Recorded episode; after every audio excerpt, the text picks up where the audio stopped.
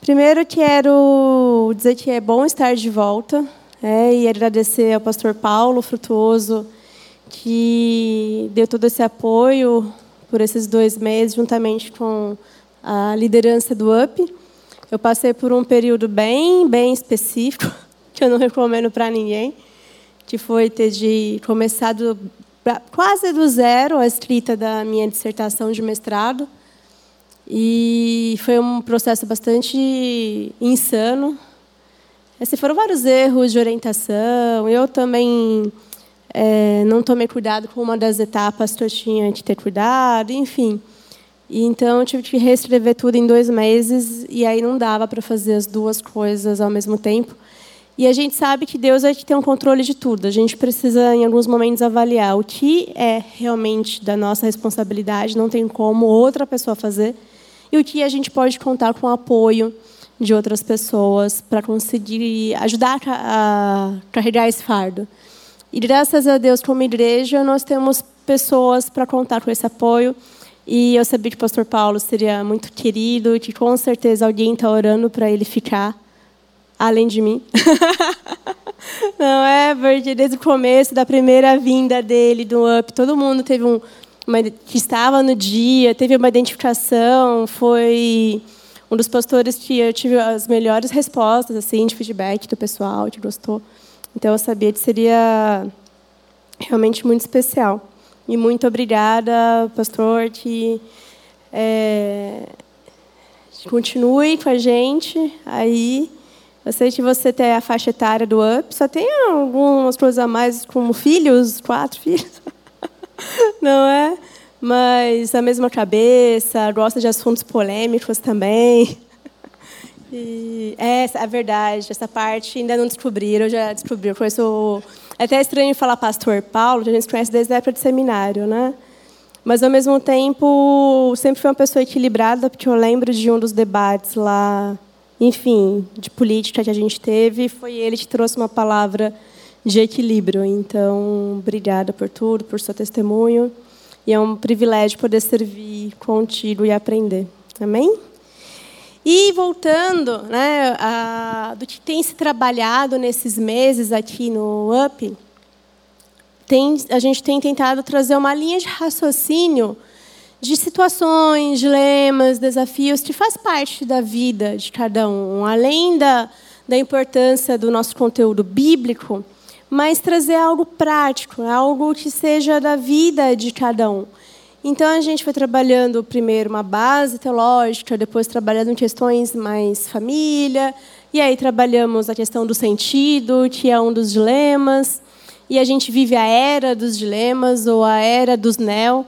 Talvez alguém deveria inventar a era do neo histórico ao invés de pós-contemporâneo neo-contemporâneo, porque a gente vive a era do neo não sei o quê. Hoje eu aprendi que existe o neognosticismo, existe agora o neomedievalismo, existe o neo-pentecostal, o neo alguma coisa.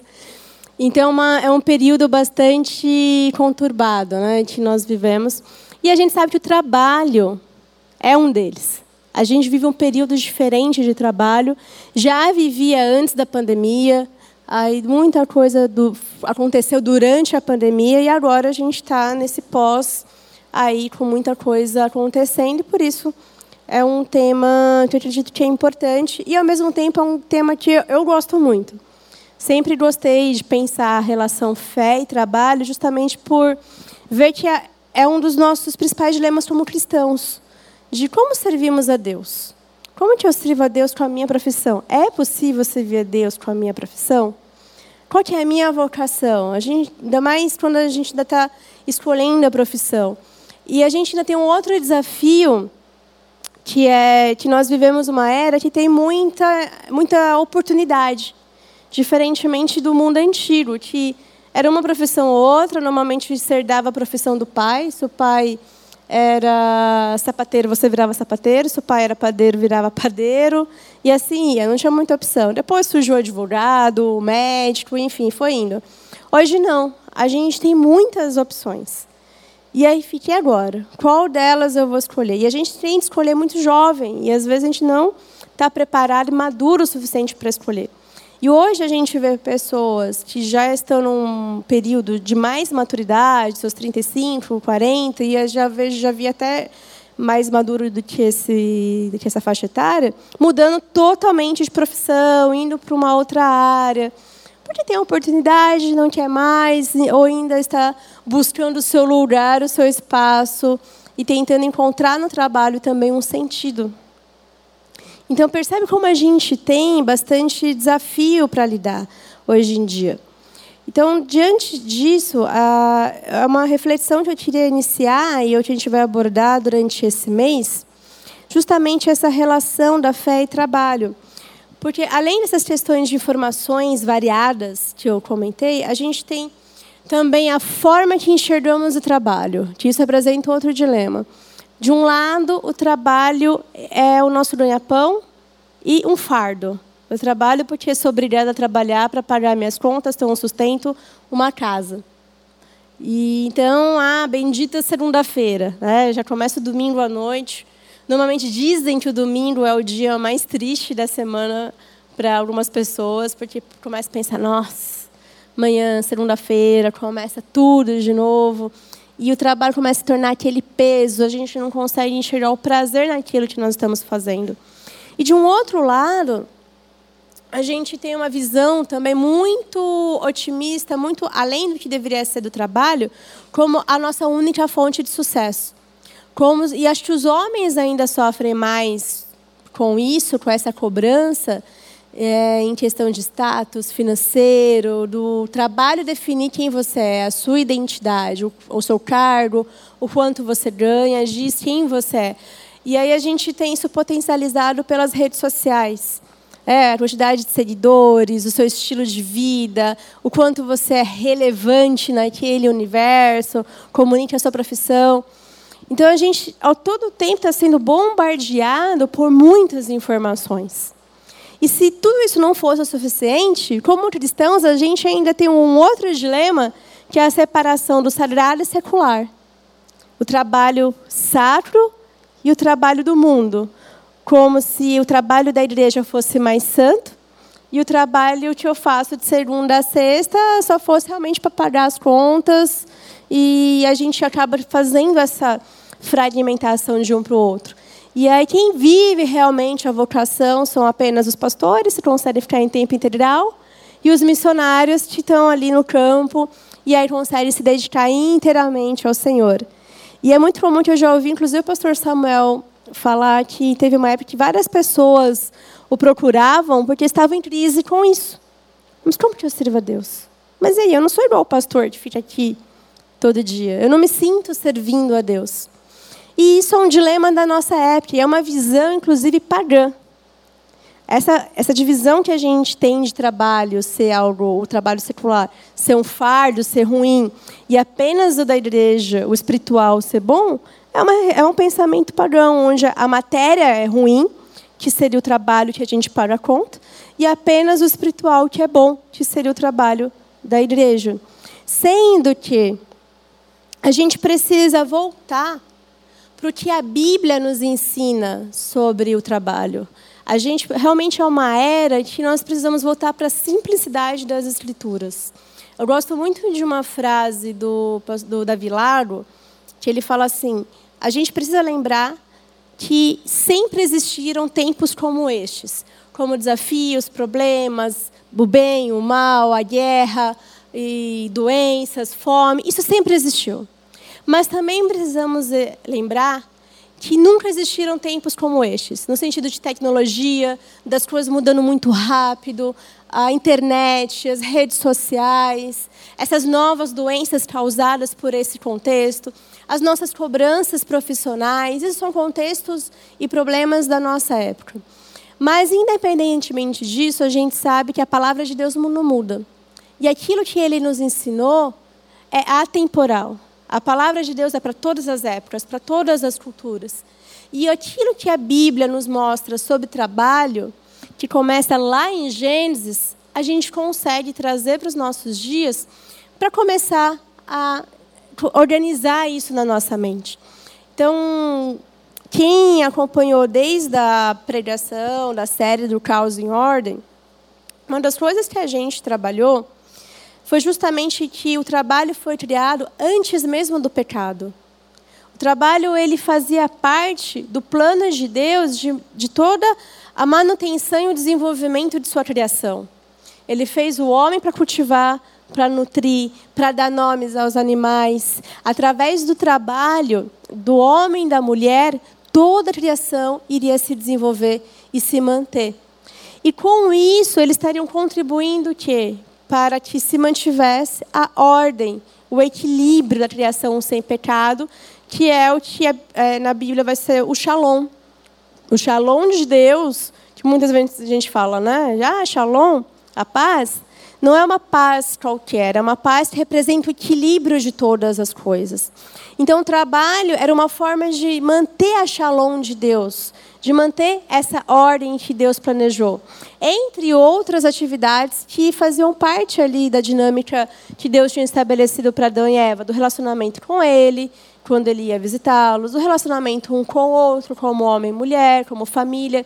Então, percebe que a gente tem já na criação essa dinâmica da ordem também por meio do trabalho e de outras esferas de relacionamento que Deus estabeleceu. Tudo sempre perfeito. Claro que a gente sabe que a história não andou como deveria andar.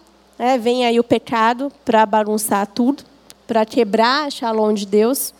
E aí, como uma das sentenças que Deus dá ali é do pó desta terra comerás. É, o trabalho ele muda um pouco de figura nesse sentido de, de ter o cansaço por causa do nosso pecado. Mas a gente tem que lembrar que Deus ele nunca deixou de lado o seu propósito de ter uma criação que o adorasse, que convivesse com ele, dentro de uma ordem, dentro desses princípios que ele já tinha estabelecido. A diferença é que agora ele tem o quê? Essa missão de restaurar a Shalom, de restaurar essa paz, essa harmonia, esse equilíbrio de toda a criação. Então, por meio de Jesus Cristo, da obra da salvação, do enredo, de tudo que aí a gente já conhece do Evangelho, da, daquilo que o Senhor tem feito, tudo aquilo que é usado para restaurar a ordem, vem de Deus. É bom. E eu gosto de uma frase que tem em um dos catecismos protestantes, não lembro qual que é agora, tem vários, que fala que a finalidade última do homem é glorificar a Deus com toda a sua vida. Então, quando a gente olha para esse catecismo, que está justamente baseado na, no enredo da salvação, onde fala que a finalidade última do homem é glorificar a Deus com toda a sua vida, a gente vê que, através de Jesus Cristo, obrigada, aquele propósito inicial de ordem, de adorar a Deus, de glorificar a Deus com todas as áreas da sua vida, com o seu casamento, com a sua família, sendo pai, amigo, irmão, filho, ah, na nossa vida como solteiros, o, enfim, em todos os contextos, no trabalho, aqui na igreja, em todas nossa, toda a nossa vida, integralmente, é para glorificar a Deus. E aí isso nos ajuda a quebrar uma outra ideia que a gente tem, que foi, que foi criado, que é separar também vocação, propósito, trabalho. Eu não sei vocês, mas eu já tive crise com algumas conferências, principalmente na época mais jovem, de sobre vocação, que eu falava, gente, qual a diferença de vocação, chamado, propósito? Uma coisa. Parece que a vocação era um segredo misterioso e que, igual um livro de detetive, eu tinha que ficar caçando e descobrindo qual era a minha vocação. Ficar orando, ficar fazendo isso aqui, e, e nunca vinha a resposta. A vida passando, a gente tendo que trabalhar, e aí, qual é a minha vocação, qual é o meu chamado, qual é a diferença de uma coisa para outra. E eu, eu gosto, por isso que eu gosto dessa frase, porque ela justamente nos indica qual é a nossa vocação. Como cristãos, nós temos uma única vocação, um único chamado, um único propósito, que é glorificar a Deus com toda a nossa vida. Essa é a nossa finalidade última. Independentemente das circunstâncias, como diz a canção, te louvarei é, não importam as circunstâncias, independentemente do que, qual fase da vida a gente esteja, nós devemos glorificar a Deus. E o trabalho é simplesmente mais um meio em que nós podemos e devemos glorificar a Deus. Assim como pelos relacionamentos nós glorificamos a Deus. Assim como o nosso trabalho aqui na igreja nós glorificamos a Deus. Assim como através de situações simples da vida nós glorificamos a Deus. Então isso vai nos ajudando a ir corrigindo a nossa visão e nos ajudando a organizar o propósito de Deus na nossa vida diante de uma era de tantas informações. E aí a gente pode entender a partir disso, que o trabalho, se é um trabalho que estabelece a ordem, se ajuda a organizar, se traz o bem para a humanidade, por exemplo, é mais fácil até a gente pensar na área da medicina, igual o Daniel, que é médico. É, a partir do momento que, através da profissão dele, ele consegue trazer a ordem, cuidando da saúde das pessoas, evitando uma um tipo de pandemia, evitando doenças, igual antigamente a gente tinha várias doenças que hoje não existem mais graças à medicina. O que, que é isso? A ordem de Deus sendo estabelecida através da medicina. Quando a gente tem pessoas, por exemplo, da área jurídica, atuando em prol da justiça social, o que é isso? É, a, a, é através da justiça, através do direito, a ordem de Deus sendo estabelecida. Quem é professor, através do ensino, da educação, é estabelecendo a ordem de Deus, formando a nova geração. E isso é para qualquer outra profissão. Então a gente pode olhar que o simples aponta para Deus. A gente às vezes acha que apenas aquilo que é extraordinário, igual o grande palestrante, o grande pregador, o grande profeta, o grande missionário, é o que realmente está fazendo algo para o reino de Deus.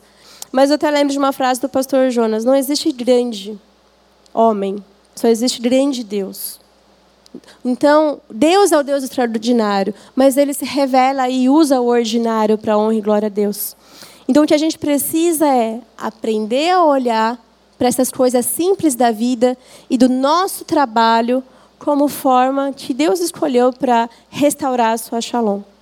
E aí, para ficar mais claro o nosso exemplo, eu gostaria que a gente visse isso através de uma história da Bíblia que muitos conhecem e que já deve ter ouvido de muitas, é, em muitas aplicações distintas, que é Ruth. Queria que a gente pensasse um pouquinho sobre a restauração do trabalho através deste livro.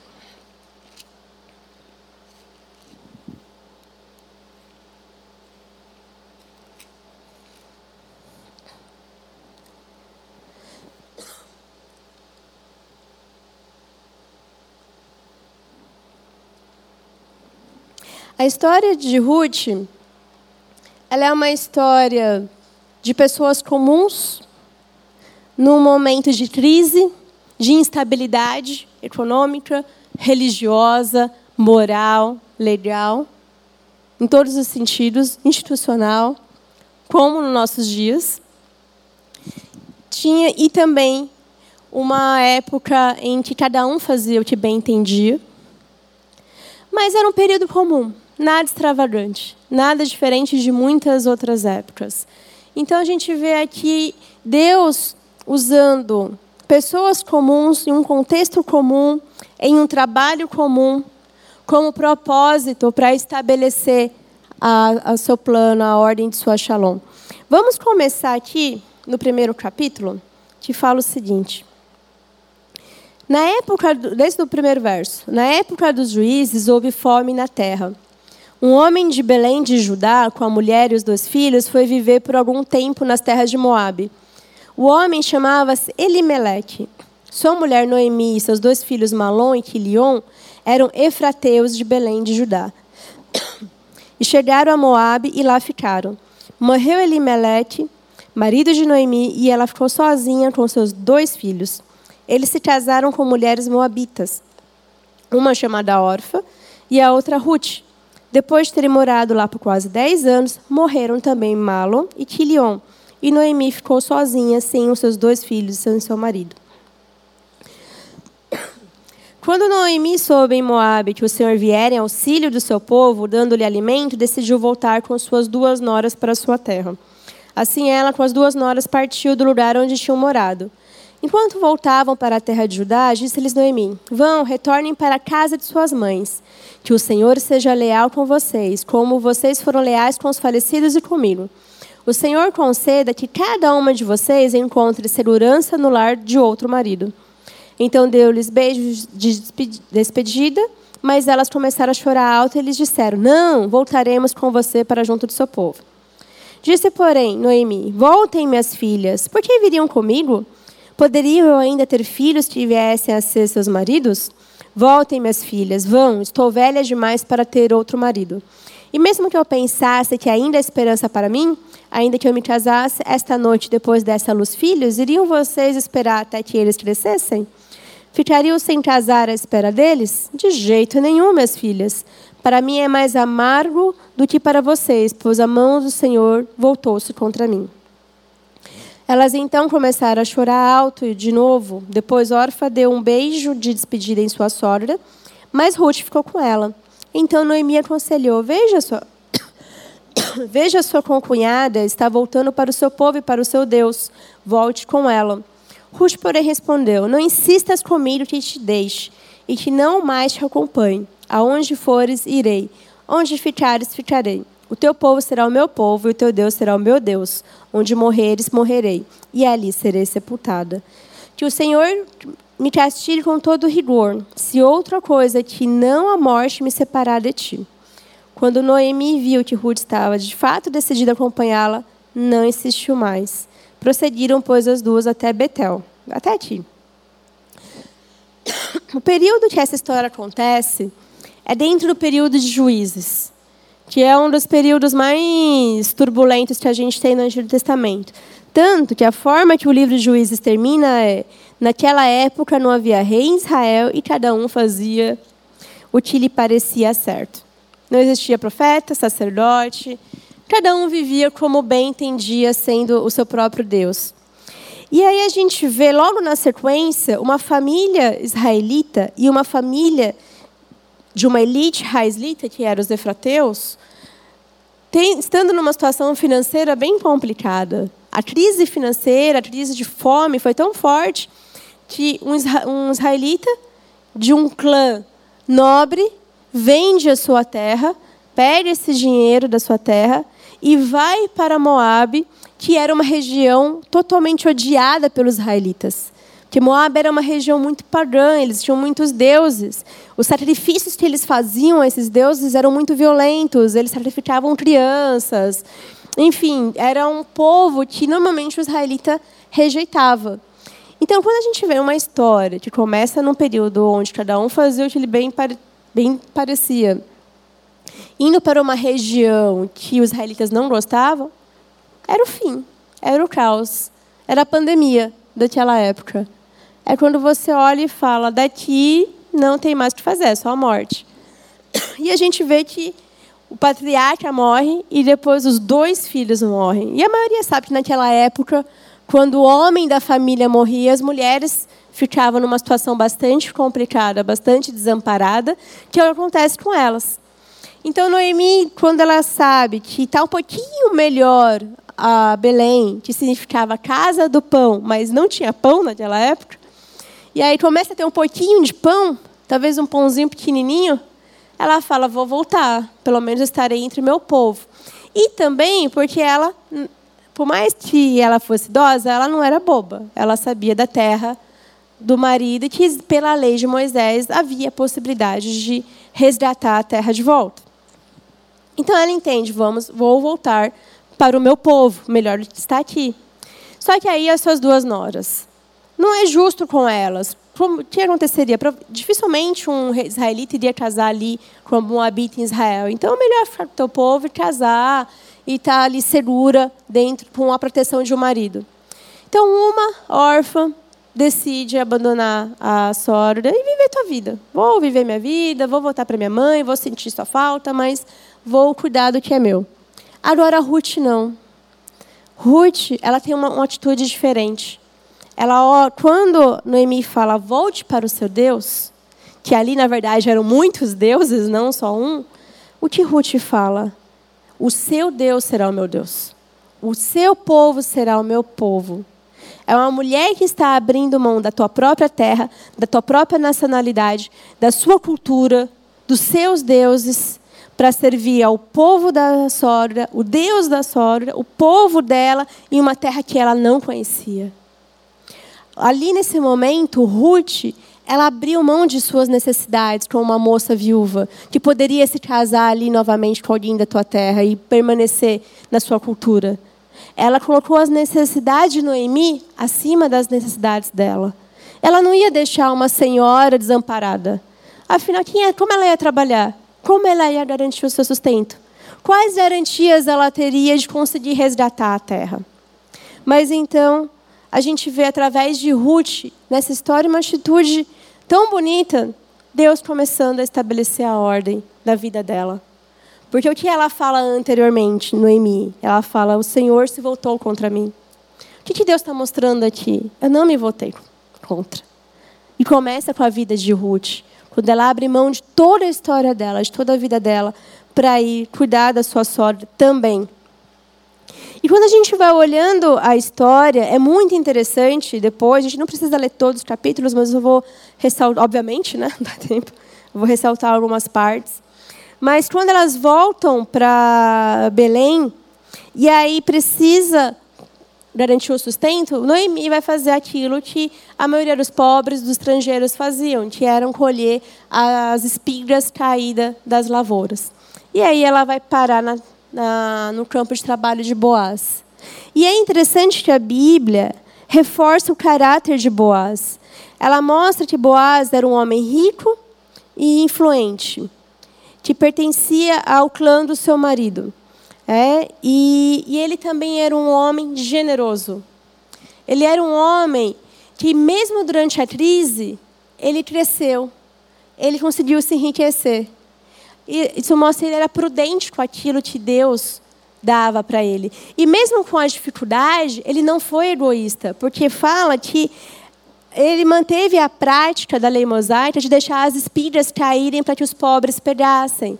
Numa situação de crise, você, você desperdiçar alguma parte financeira da sua colheita, da sua casa, do seu trabalho, do seu dinheiro?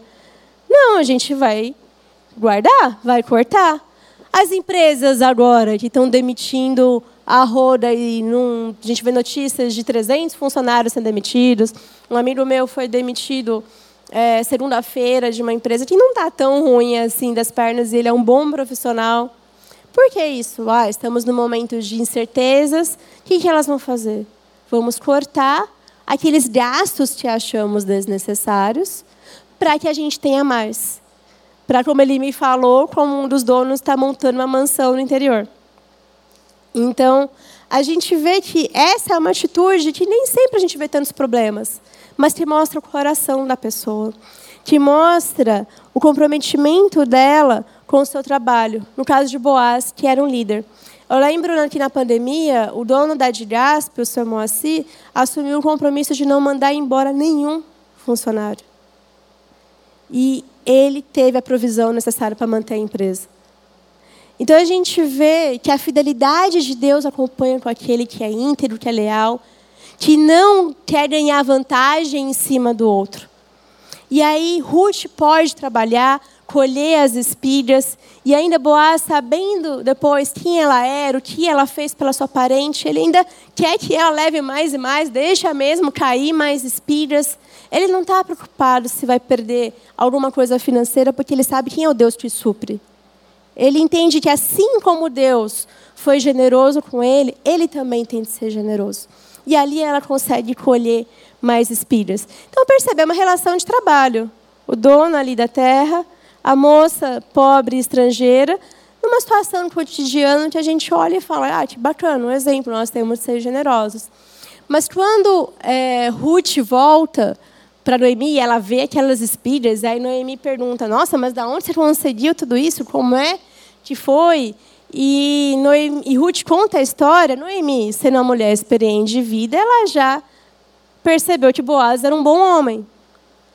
E aí ela dá aquele conselho para Noemi, que é um dos conselhos mais distorcidos em relação a relacionamento.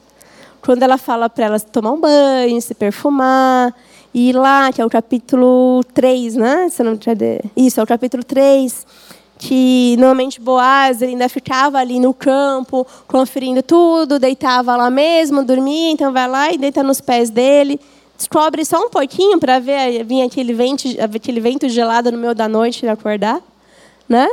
E é, eu já ouvi, já vi pessoas usarem essa passagem para falar sobre relacionamentos quando a mulher pode tomar iniciativa.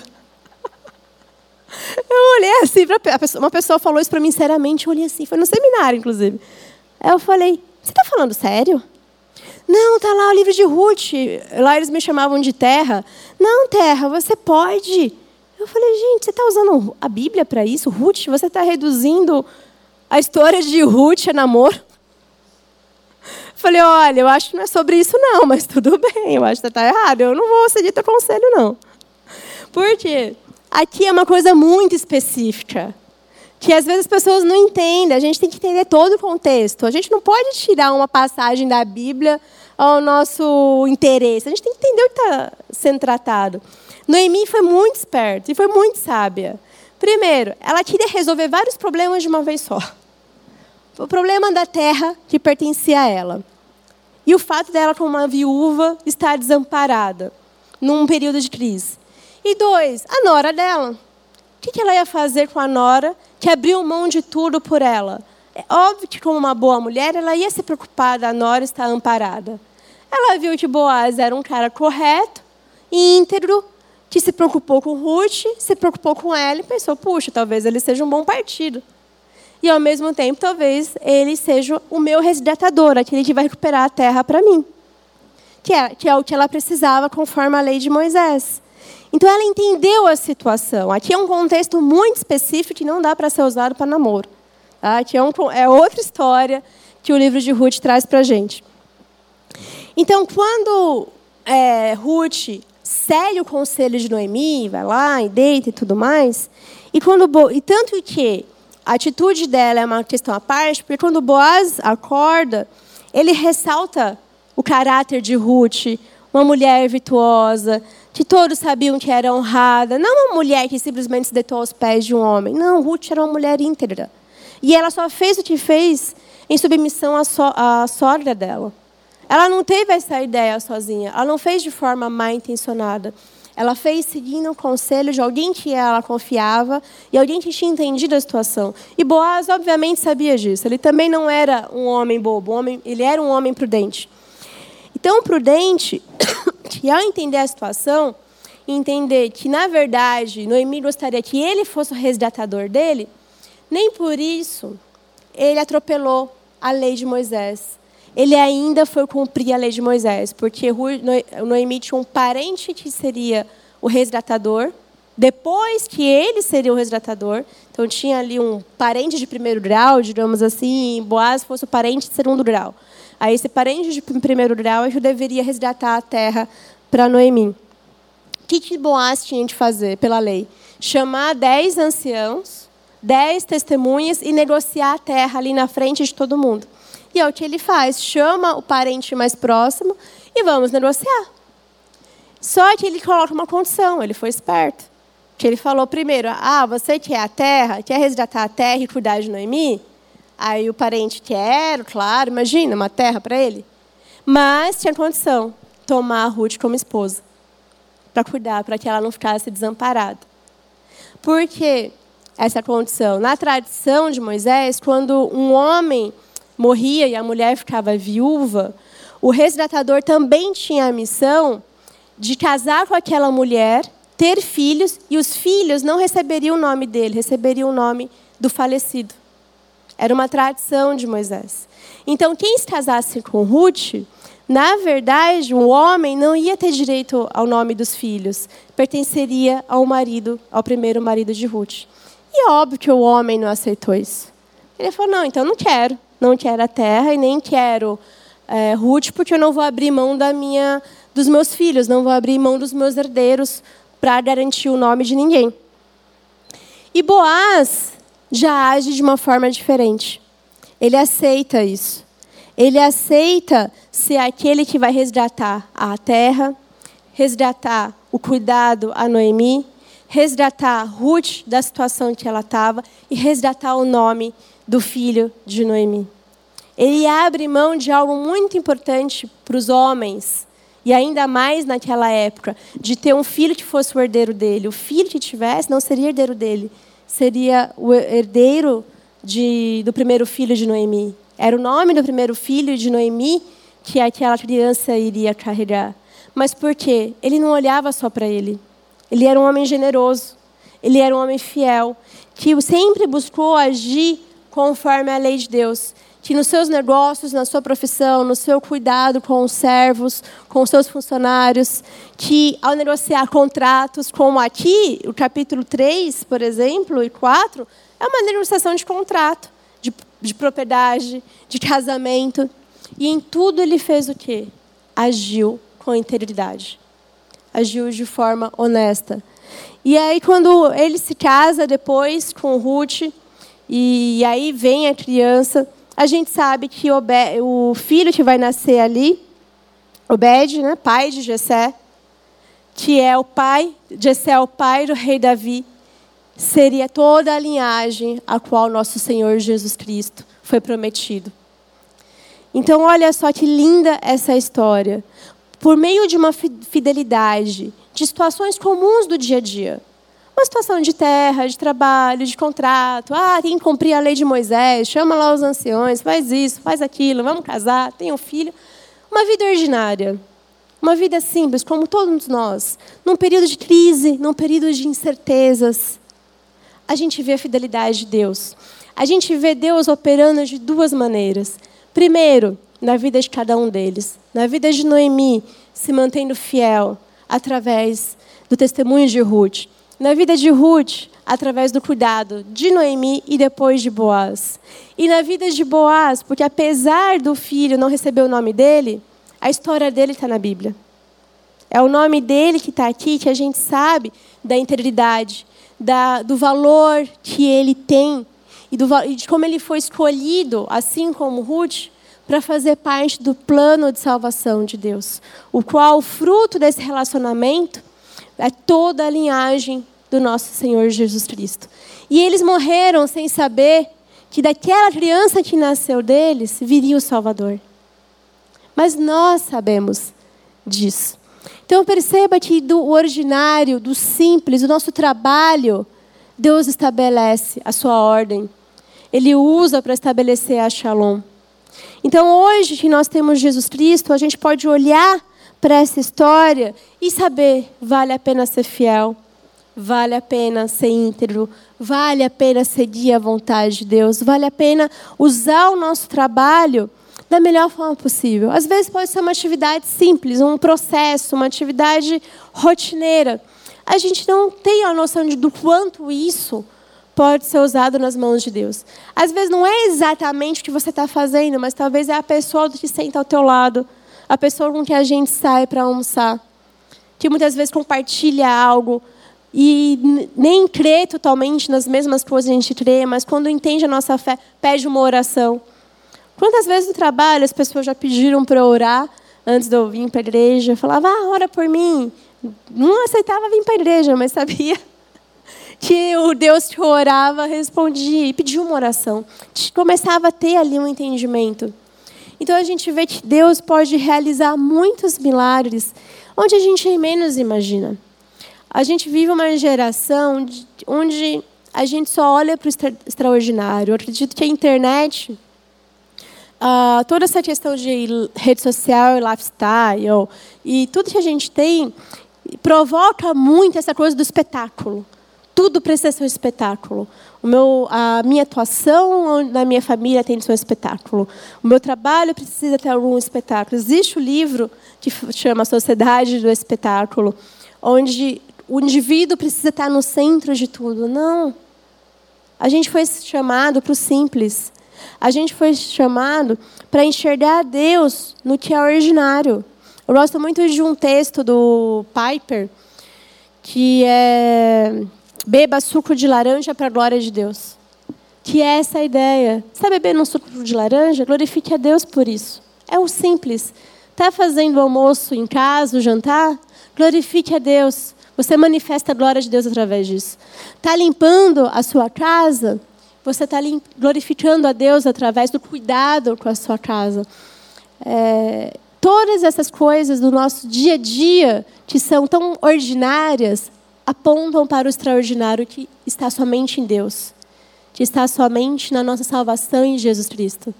Então, o que eu gostaria que a gente refletisse nessa noite era isso.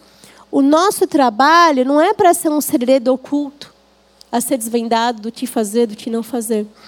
Mas é uma forma que a gente tem de servir a Deus. Uma maneira que Deus também usa para estabelecer a sua ordem. Então, as profissões mais inusitadas são e podem ser, sim, um instrumento nas mãos de Deus. Mesmo que você acredite que aquilo que você está fazendo, às vezes, não vai ter algum fruto, saiba que sim, que nas mãos de Deus vai ter. Eu tenho certeza que Ruth e Boaz não tinham a menor noção o que significava tratar aquelas espigas de milho, deixar cair as espigas de milho. Mas por meio das espigas de milho, foi que tudo começou. Até o desfecho dessa história, de algo tão simples, ali corriqueiro.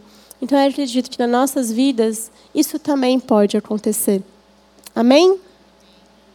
Amém?